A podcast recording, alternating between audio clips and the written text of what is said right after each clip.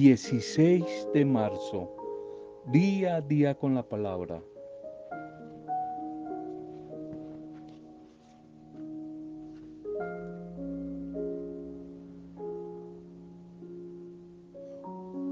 Otro peldaño que nos ayuda a acercarnos a la bendición, a una vida de lograr los sueños, de triunfo, es empezar a practicar el arte de la paciencia. La paciencia es que en la vida, en la naturaleza, nada se hace mágicamente, instantáneamente, apresuradamente. Se necesita de paciencia. Dios es un gran artista y solo los artistas obran despacio, porque ellos quieren hacer las cosas bien. Dios en su proyecto de vida va despacio, va progresivamente, maneja los procesos que tienen un objetivo, llevarnos al éxito. El éxito, el triunfo que Él mismo tiene diseñado y está fabricando para nosotros el que apresuradamente actúa va a mostrar una señal de mediocridad y de debilidad. Aceptemos que todo sucede lentamente, pero que se haga y se espere y resulte bien hecho. Hay que cultivar el arte el arte de, de la paciencia, el olivo de los árboles. Hay una historia que un olivo a través del rey de los árboles se habla que dura 100 años para llegar a ser un árbol perfecto. Pero en cambio, para ser cebolla, una simple cebolla, no se necesita sino nueve semanas. Pero si tú aspiras a ser olivo y no cebolla, necesitas de paciencia. Cultivar el arte de la paciencia, vitaminas espirituales que nos ayudan a seguir viviendo en una interiorización y riqueza espiritual este tiempo de cuaresma. Saludo y bendición a tu vida a esta hora cuando recibas este audio. Un saludo a las familias, salud y bendición a ellas. Intercedemos por las dificultades que pueda haber en tu familia. Saludo y bendición.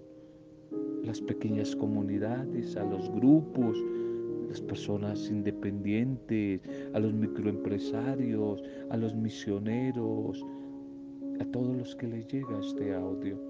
Un saludo, nuestra intercesión para ustedes, una bendición para ustedes, para todos los que hoy están de cumpleaños, celebrando la vida a través de algún aniversario, como el caso de Carlos Zamudio, un hermano.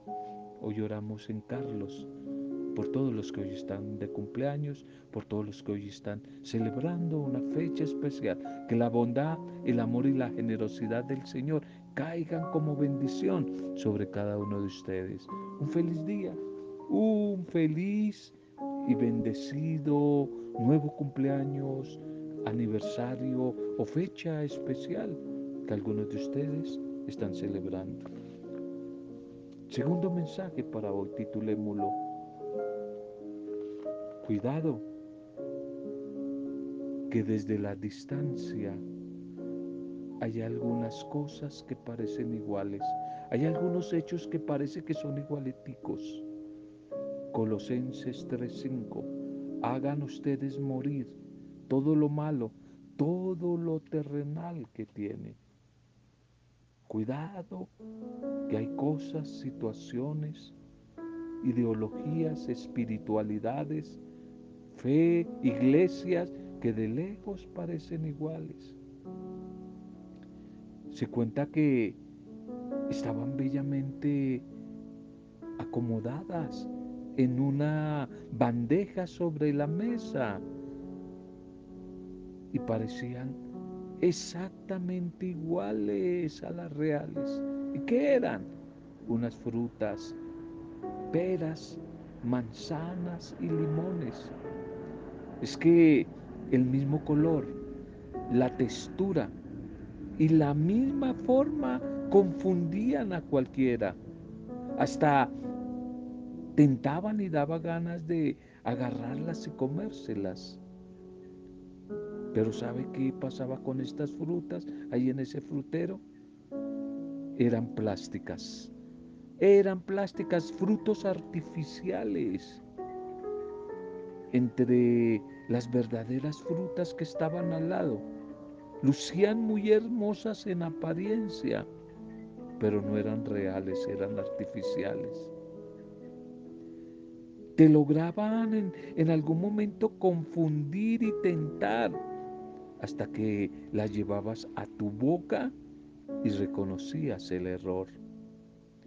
No fueron engendradas, producidas en un árbol, sino en la fábrica, en una fábrica de plástico, plástico industrial, procesadas en serie. Y pasaron un riguroso control de calidad.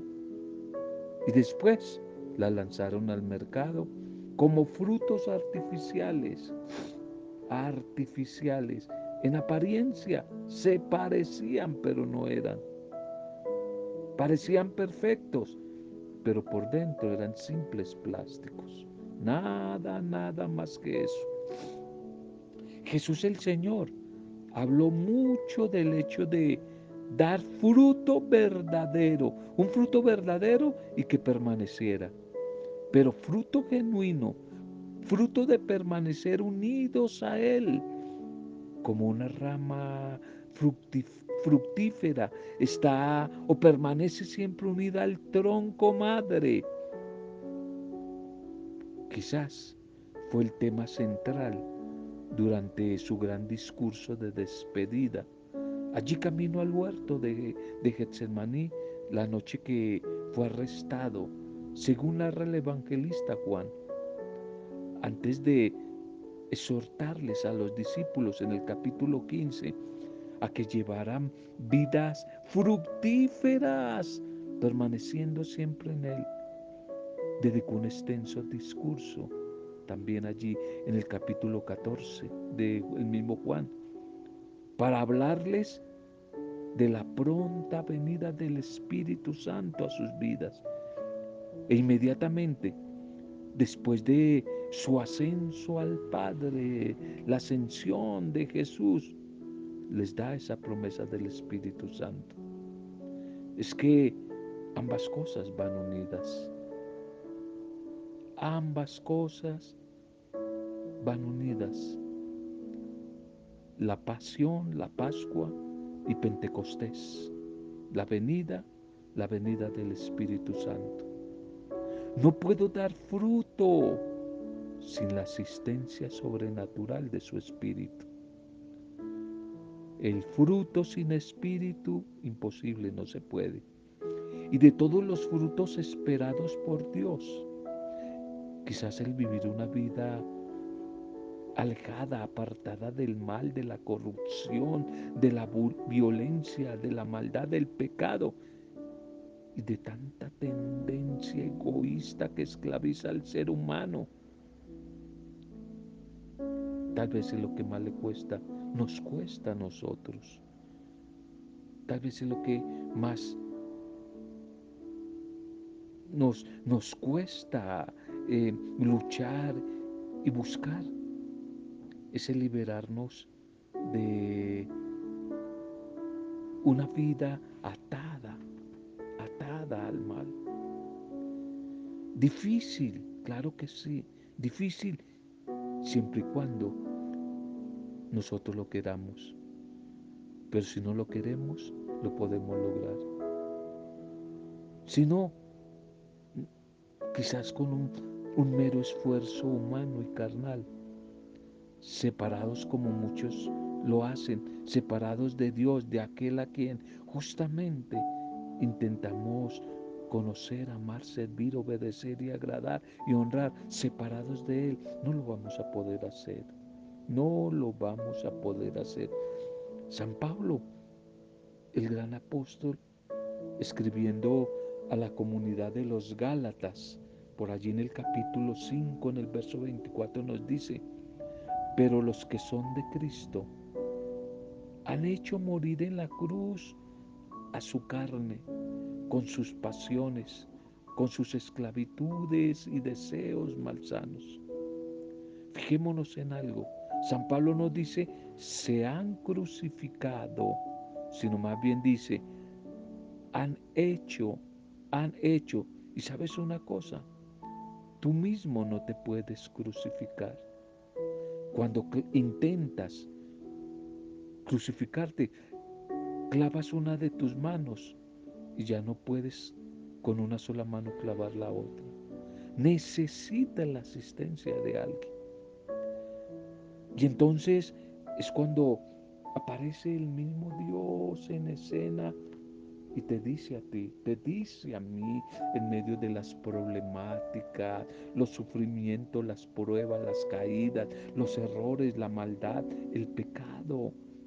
Nos dice, estás cansada, estás cansado de tanto luchar con tus debilidades con tus caídas, con tus defectos, con las pruebas, con las dificultades. No logras ni siquiera un fruto bueno, pregunta el Señor. Y Él después afirma, invitándonos a algo. Nos va a decir, pues si no han podido cambiar ustedes por ustedes mismos, si tanta disciplina, terapia no les ha servido, permanezcan en mí Vengan, acérquense a mí, permanezcan en mí cada día y déjenme a mí actuar, que yo sé lo que hago.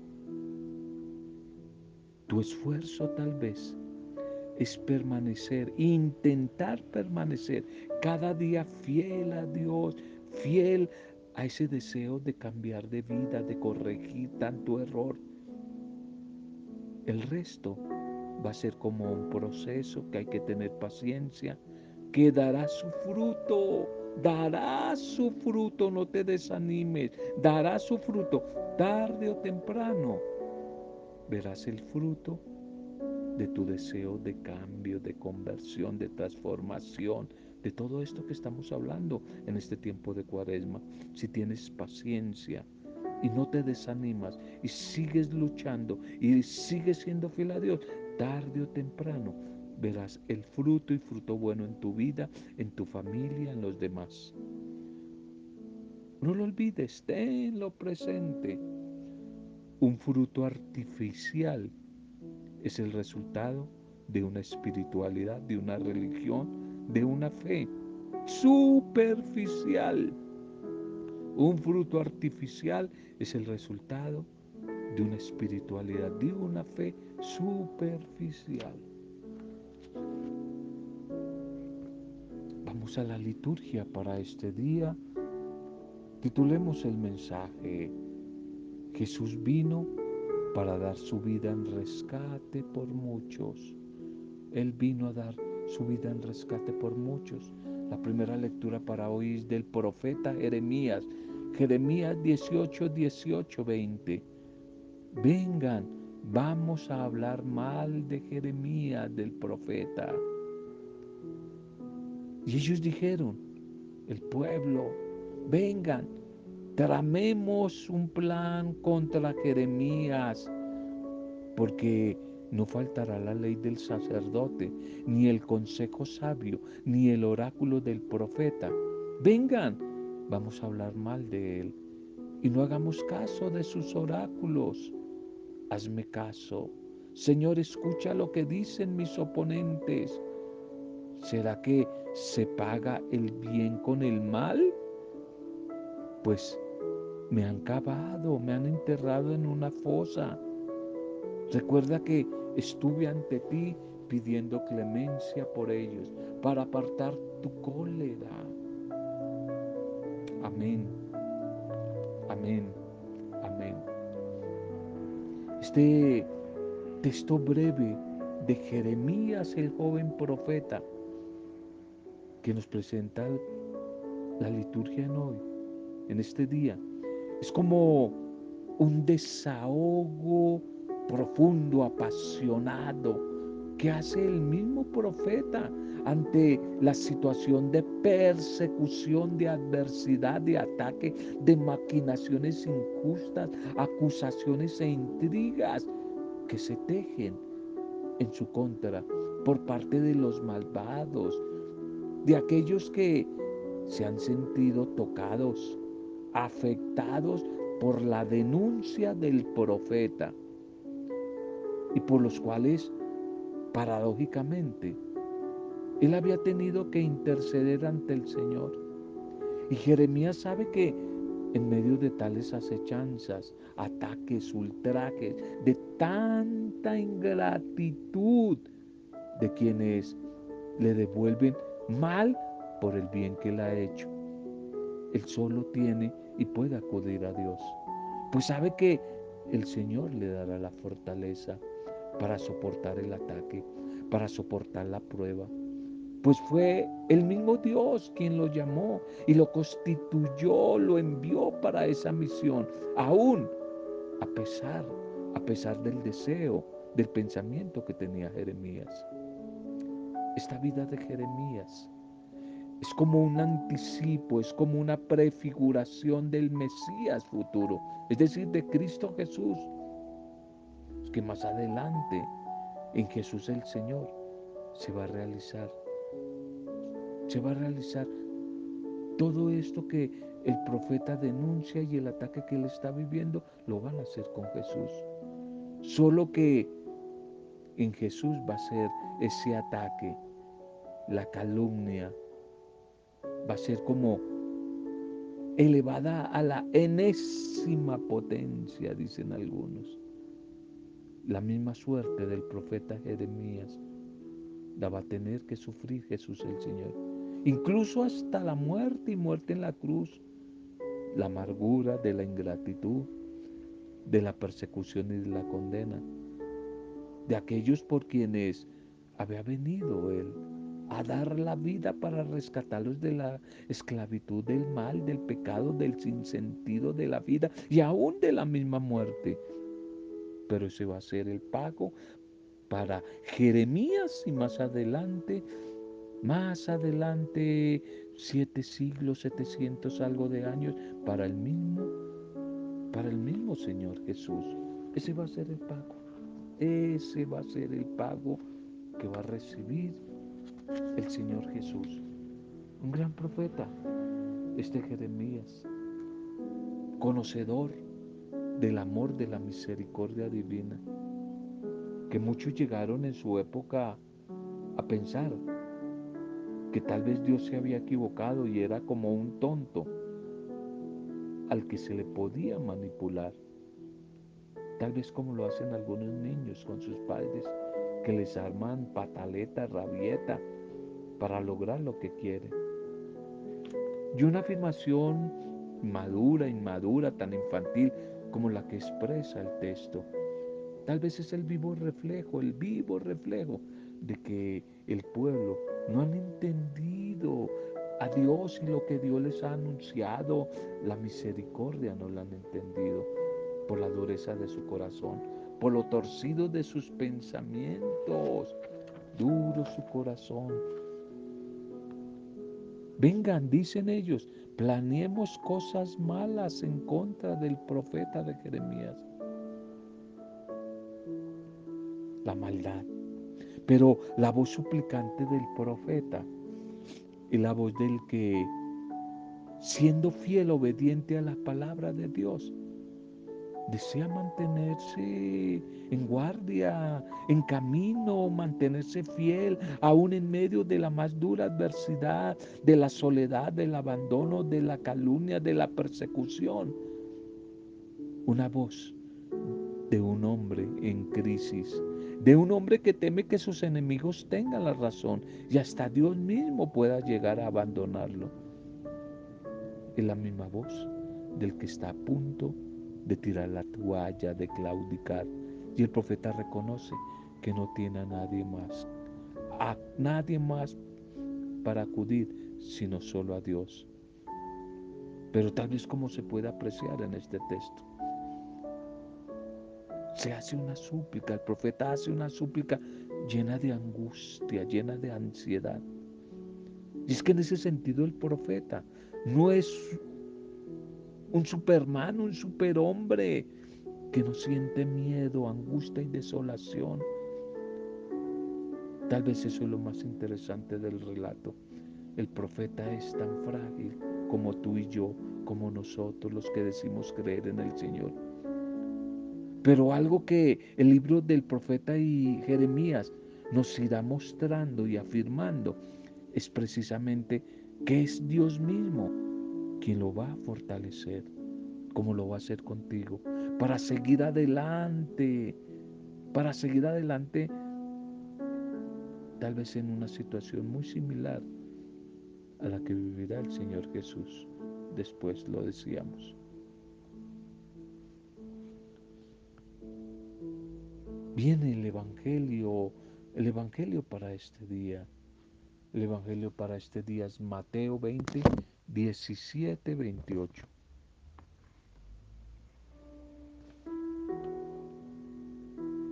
Lo condenarán a muerte. Condenarán a Jesús a muerte. En aquel tiempo, subiendo Jesús a Jerusalén, tomando aparte a los doce, les dijo por el camino, miren, estamos ya subiendo a Jerusalén y el Hijo del Hombre allí va a ser entregado a los sumos sacerdotes y a los escribas y lo condenarán a muerte y lo entregarán a los gentiles para que se burlen de él. Lo azotarán y lo crucificarán, pero al tercer día resucitará. Entonces se le acercó la madre de los hijos de Zebedeo con sus hijos y se postró para hacerle una petición. Y él le preguntó, ¿qué deseas, mujer? Y ella contestó, ordena que estos dos hijos míos se sienten en tu reino, uno a tu derecha y el otro a tu izquierda. Pero Jesús le replicó, no saben lo que piden. ¿Acaso pueden beber el cáliz que yo he de beber? Y contestaron, podemos hacerlo. Pero él les dijo, mi cáliz lo beberán, pero sentarse a mi derecha o a mi izquierda no me toca a mí concederlo. Es para aquellos para quienes lo tiene reservado mi Padre. Los otros diez, al oír aquello, se indignaron contra los dos hermanos y llamándolos, Jesús les dijo, Ustedes saben que los jefes de los pueblos, los poderosos, los tiranizan, los esclavizan, los oprimen entre ustedes no será así. El que quiera ser grande entre ustedes, que sea su servidor. Y el que quiera ser el primero entre ustedes, que se haga su esclavo, el último. Igual que el Hijo del Hombre, no ha venido a ser servido, sino a servir y a dar su vida en rescate por muchos. Amén. Amén y amén. Y precisamente en el Evangelio de la comunidad de Mateo hoy, el Señor Jesús anuncia a sus discípulos que ya están subiendo a Jerusalén, ya están cerca y que allí tendrá que consumarse el drama de su pasión y muerte. Quizás no es pensable, imaginable que un buen profeta como él muera en Jerusalén. Y ahora, ya que están cerca de la ciudad santa, él les advierte lo que allí le espera, en señal del máximo amor que él tiene por los suyos, por la humanidad. Y entonces él lo dice con, con fuerza, el Hijo del Hombre no ha venido para que le sirvan, sino para servir y dar su vida al rescate por muchos. Las características de ese anuncio de ese mensaje no son para nada esperanzadoras. Él va a ser entregado a las autoridades de su pueblo, va a ser condenado a muerte, va a sufrir burlas, azotes y la crucifixión que es muy dura. Pero eso sí, todo esto a través de la luz de la esperanza. La luz de la esperanza que da sentido a todo. Al tercer día, lo más importante, resucitará. Es que muchas veces a nosotros también nos pasa lo de aquellos dos discípulos, hijos de Zebedeo, Santiago y Juan, que mientras Jesús anuncia y sufre anticipadamente el dolor de su pasión, ellos estaban en otro cuento. Ellos estaban pensando en poder, en cargos, en puestos de honor, en títulos, en prestigio, en poder y superioridad. Ese es el corazón humano. Qué necedad la nuestra. ¿Cuánto nos falta para aprender la lección del Señor Jesús? ¿Cuánto, cuánto nos falta? ¿Cómo nos falta aprender, aprender verdaderamente a vivir el Evangelio del Señor? A vivir ese Evangelio que no es fácil, no es fácil, pero el Señor quiere que con la ayuda de Él, su bendición, su espíritu, lo podamos hacer. Y el Señor les va a decir, acuérdate de cómo estuve en tu presencia, intercediendo en su favor, para apartar de ellos tu enojo. Qué importante, qué importante. Quizás es la manera como el Evangelio hoy nos muestra la insensatez de quienes les rodeaban. Y les rodeamos hoy. Es que a nosotros hoy nos pasa lo mismo. Si ellos buscaban Santiago y Juan intereses mezquinos, egoístas, nosotros también. Ellos y muchas veces nosotros estamos tan lejos de los pensamientos de Jesús, de su propuesta, de su voluntad, de su proyecto de vida. Estamos lejos como ellos de comprender lo que Él realmente espera de nosotros, de su comunidad, de su iglesia, como discípulos suyos. Y así lo deja Jesús ver cuando nos muestra lo delicada de la afirmación que Él mismo hace al anticiparles lo que va a suceder y lo estúpida de la petición de sus discípulos. Una actitud demasiado, no solamente egoísta, sino muy infantil, como el pensamiento que caracterizaba a los contemporáneos también en la primera lectura del profeta Jeremías. Que quizás por un lado podemos tener a Jesús pensando en lo grave de la situación y la posibilidad de una muerte inminente. Y por el otro lado estaban ellos pensando en quién será el primero, el más importante, el más afamado. Muy parecido a lo que sucede hoy.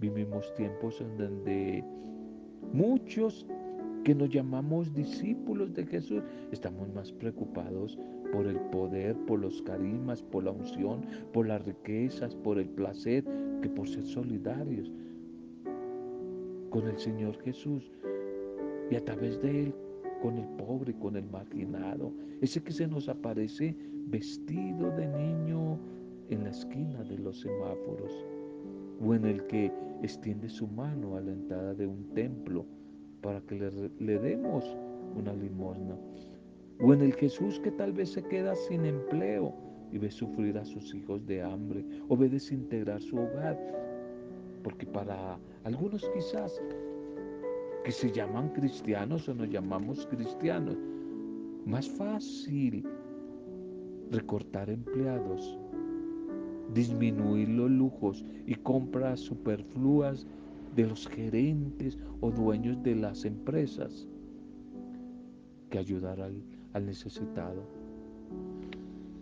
Jesús el Señor con su pasión y muerte nos sigue diciendo, Sepan que los jefes de los pueblos los van a seguir tiranizando y oprimiendo. Que no sea así entre ustedes, mis discípulos. Que no sea así el que quiera ser grande, que sea el servidor de todos. Oremos. Pidámosle al Señor que podamos vivir esta palabra desde la guía de su Espíritu. Señor, seguirte a ti no es fácil. Implica aprender a caminar hacia Jerusalén. Aprender a enfrentar el peligro. Tú, Señor, no nos pides que busquemos el peligro. Nos pides que al igual que tú, no le tengamos miedo cuando Él se nos presente. Buen Señor, Tú no quieres que seamos ni temerosos ni temerarios. Por eso hoy acudimos a ti con humildad para que nos dé la fuerza de tu corazón, la fuerza de tu espíritu y la ternura de tus pensamientos, para que con la valentía de los profetas como Jeremías, nosotros también anunciemos tu plan de liberación, de transformación, de salvación y que sin miedo también denunciemos con entusiasmo e intrepidez todo lo que se opone a tus designios salvíficos. Y con la confianza que caracterizó a Jeremías y a Jesús el Señor, nosotros también podamos decirte, aquí estamos Señor, aquí estamos porque queremos ser grandes en nuestra capacidad de servicio a los demás. Y los primeros en nuestra capacidad de entrega a los demás. Ven Señor Jesús que te necesitamos. Queremos que vivas, reines dentro de nosotros y estés con nosotros y desde nosotros para bendecir a los demás. Gracias Señor, que a través de tu palabra sean bendecidas las familias, los que están pasando por dificultades, en Carlos Zamudio sean bendecidos todos los que hoy están de cumpleaños o celebrando la vida. Oramos por la salud de Lucilita Mojica. Oramos, no había mencionado, este, estos audios están grabados hace varios días. No había sucedido lo de Lucilita. No sé qué ha pasado en el último tiempo, pero confiamos en la misericordia del Señor y estamos en cadena de intercesión por Lucilita Mojica, pidiendo a nuestro buen Dios que su amor sea derramado sobre ella. Amén. Roberto Zamudio, de día a día con la palabra, que hemos, mensaje que hemos compartido en el nombre del Padre Dios, de Jesucristo el Señor, desde el poder del Espíritu Santo. Amén.